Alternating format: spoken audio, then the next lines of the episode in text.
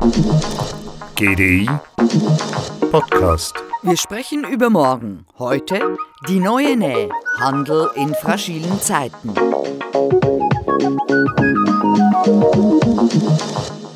Dies der Titel der 71. Internationalen Handelstagung am GDI. Und ja, auch dort vor Ort wurde die Nähe wieder gelebt. Die meisten ReferentInnen waren in Persona da und auch die TeilnehmerInnen genossen wieder den schönsten Konferenzort der Schweiz. Natürlich mit 3G. Ist trotzdem alles anders?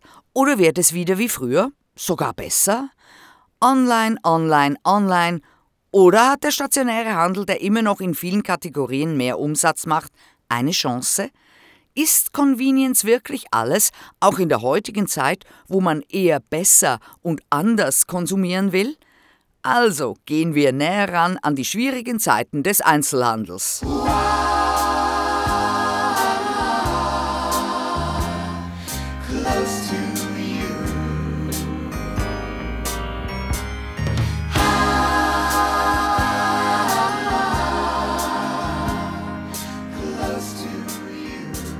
Wir haben als Motto die Nähe im Handel gewählt, um Orientierung zu schaffen. Ich habe das für mich aufgeteilt in Kundennähe, Mitarbeiternähe und Nähe durch Technologie. Sagt Lukas Jetzler, CEO des GDI.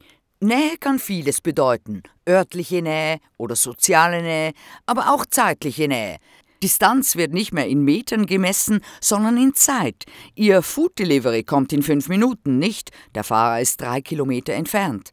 Aber zeitliche Nähe heißt auch, es gibt eine schnellere Entwertung der Produkte. Amazon hat uns in den letzten zehn Jahren erzogen. Warum?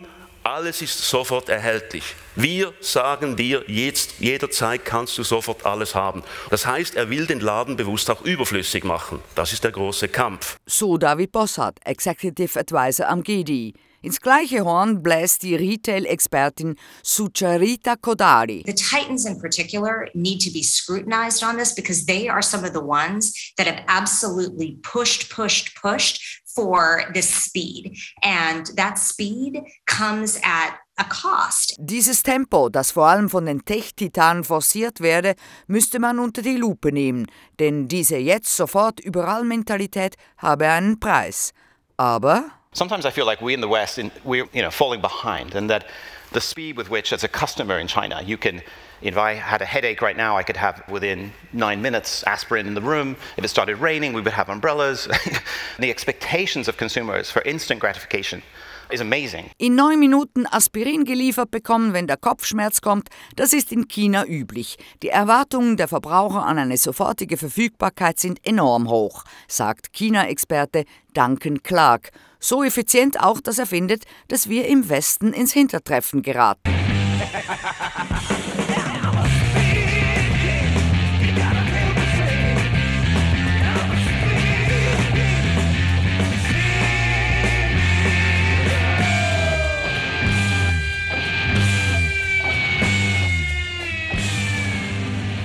Ist Geschwindigkeit und sofortige Verfügbarkeit alles für Händler und uns? Die Tyrannei der Echtzeit? Was passiert mit dem stationären Handel? Der Kunde möchte mit einem guten Gefühl einkaufen. Da gehört natürlich das Gefühl dazu, dass ich nicht, nicht zu viel dafür zahle. Aber es gehören eben sehr viel mehr Aspekte dazu, ob das jetzt die Führung der Mitarbeiter ist, ob das eben der Umgang mit der regionalen Wirtschaft ist, ob das eine grundsätzlich nachhaltige Aufstellung des Unternehmens ist. Also das setzt sich aus sehr vielen Facetten zusammen. Und das ist eigentlich, was wir glauben, was die Kundennähe emotional auch zum Kunden ausmacht. Spreche ich ihn so an, dass wenn er zu mir kommt, er sagt, ja, jetzt handle ich gerade richtig. So Thomas Gutberlet, Chef von Teegut, einer kleineren Einzelhandelskette in Deutschland, die 2013 von der Migro übernommen wurde. Das gute Gefühl. Mhm. Kundennähe, Kundenbindung, Kundenvertrauen. Actually, you know, there's a lot of consumers now that care about the, the world that we're creating with our consumer habits. And those consumers are buying green energy, they're going to electric cars, they're buying organic produce and local produce. They're doing all kinds of things to be sure that they're being responsible consumers. So Andy Hunter, Gründer von Bookshop.org, der sich aufmacht, Amazon ein paar Bücherverkäufe abzujagen zugunsten von unabhängigen Buchhandlungen. Es gäbe heute viele KonsumentInnen, die sich Gedanken über die Welt machen, die wir mit unseren Konsumgewohnheiten schaffen und eben auch alles Mögliche unternehmen, um verantwortungsbewusste VerbraucherInnen zu sein. Und dies gilt auch im E-Commerce, wo die persönliche Nähe nicht existiert.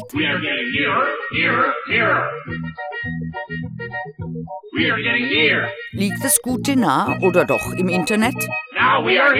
Ob vor oder nach Corona, der Siegeszug des Onlinehandels setzt sich weiterhin fort. Die Anzahl der Online-Shopper nimmt seit Jahren kontinuierlich zu und auch immer mehr ältere Konsumenten kaufen im Web ein. Auch dies nicht erst seit Corona. Steigend ist aber auch der Anteil der selektiven Online-ShopperInnen, also jener Konsumenten, die nur bestimmte Produkte online, andere jedoch lieber im stationären Handel kaufen. Nähe in jeder Form, offline, online, omnichannel, aber die Kombination und deren Analyse muss vielleicht anders angegangen werden. So what I'm trying to do here is break apart retail, not by saying online or offline, but instead saying, well, how do you shop? Sagt der unabhängige Analyst Benedict Evans. In seiner Präsentation versucht er den Handel aufzubrechen, nicht in den Kategorien online oder offline, sondern mit der Frage, wie kaufen Sie ein? Gute Frage, wie machen Sie es? Ein bisschen so und ein bisschen so? Der Einzelhandel, egal ob off oder online, wird umgepflügt und schlägt sich mit Big Data, Mobile, der Erhöhung der Werte- und Preissensibilität, dem Millennial- oder Gen Z-Effekt inklusive bewusstem Essen und Leben herum. Let's go shopping, let's go shopping, let's go shopping, you and me. Ja, früher war Shoppen irgendwie einfach. Gehen wir Mikro. Alles ist im Umbruch, die alten Wertesysteme und Marktstrukturen brechen auseinander. Und so verändern sich Marken, Einzelhandel, E-Commerce, Werbung, Fernsehen, 20 bis 25 Billionen Dollar an Verbraucherausgaben total, sagt Benedict Evans. Everything is changing. All of the old value structures and routes to market are breaking apart.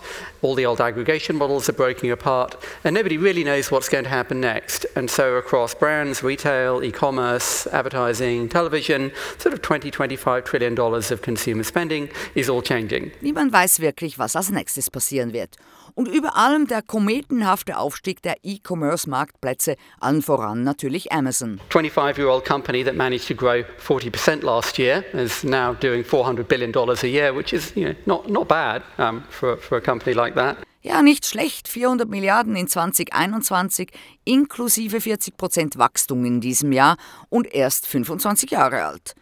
Die vertikale Integration ist das Herzstück von Amazons Erfolg.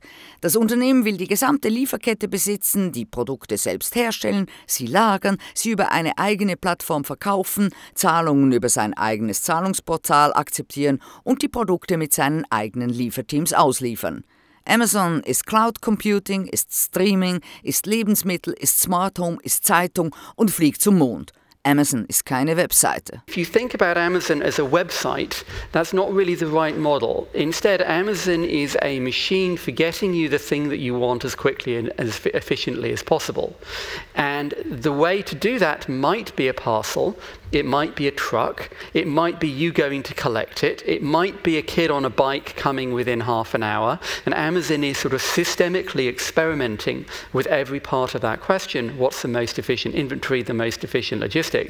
They're not saying, well, we're a website. Amazon ist eine Maschine, die Ihnen das Gewünschte so schnell und effizient wie möglich liefert. Nicht nur als Postpaket, sondern auch als Delivery oder als Pickup. Amazon experimentiert systematisch daran, was der effizienteste Bestand, die effizienteste Logistik ist. Sie sagen nicht, naja, wir sind eine Website.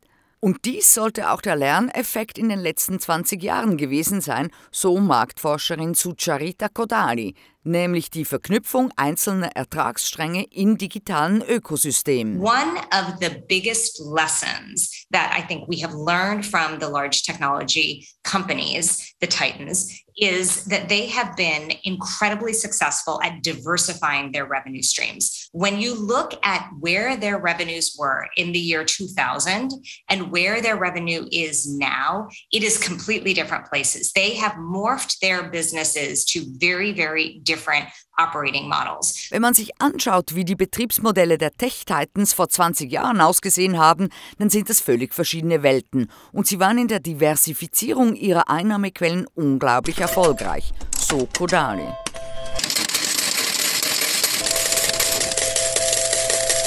Zwar erfüllt Amazon in keinem der Märkte, auf dem es tätig ist, die Definition eines Monopols, aber die eigenen Konkurrenten sind insofern abhängig, indem sie den Marketplace von Amazon nutzen oder etwa auf der Cloud der AWS, der Amazon Website Services, operieren.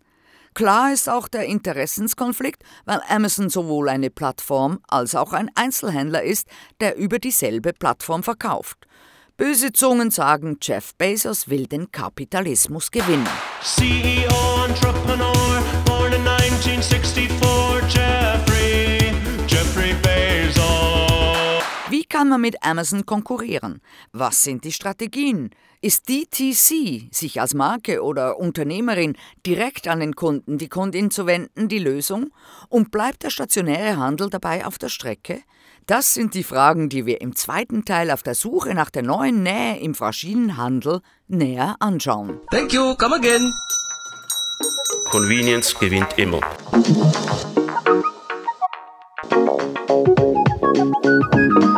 GDI Podcast von Jasmin Kienast.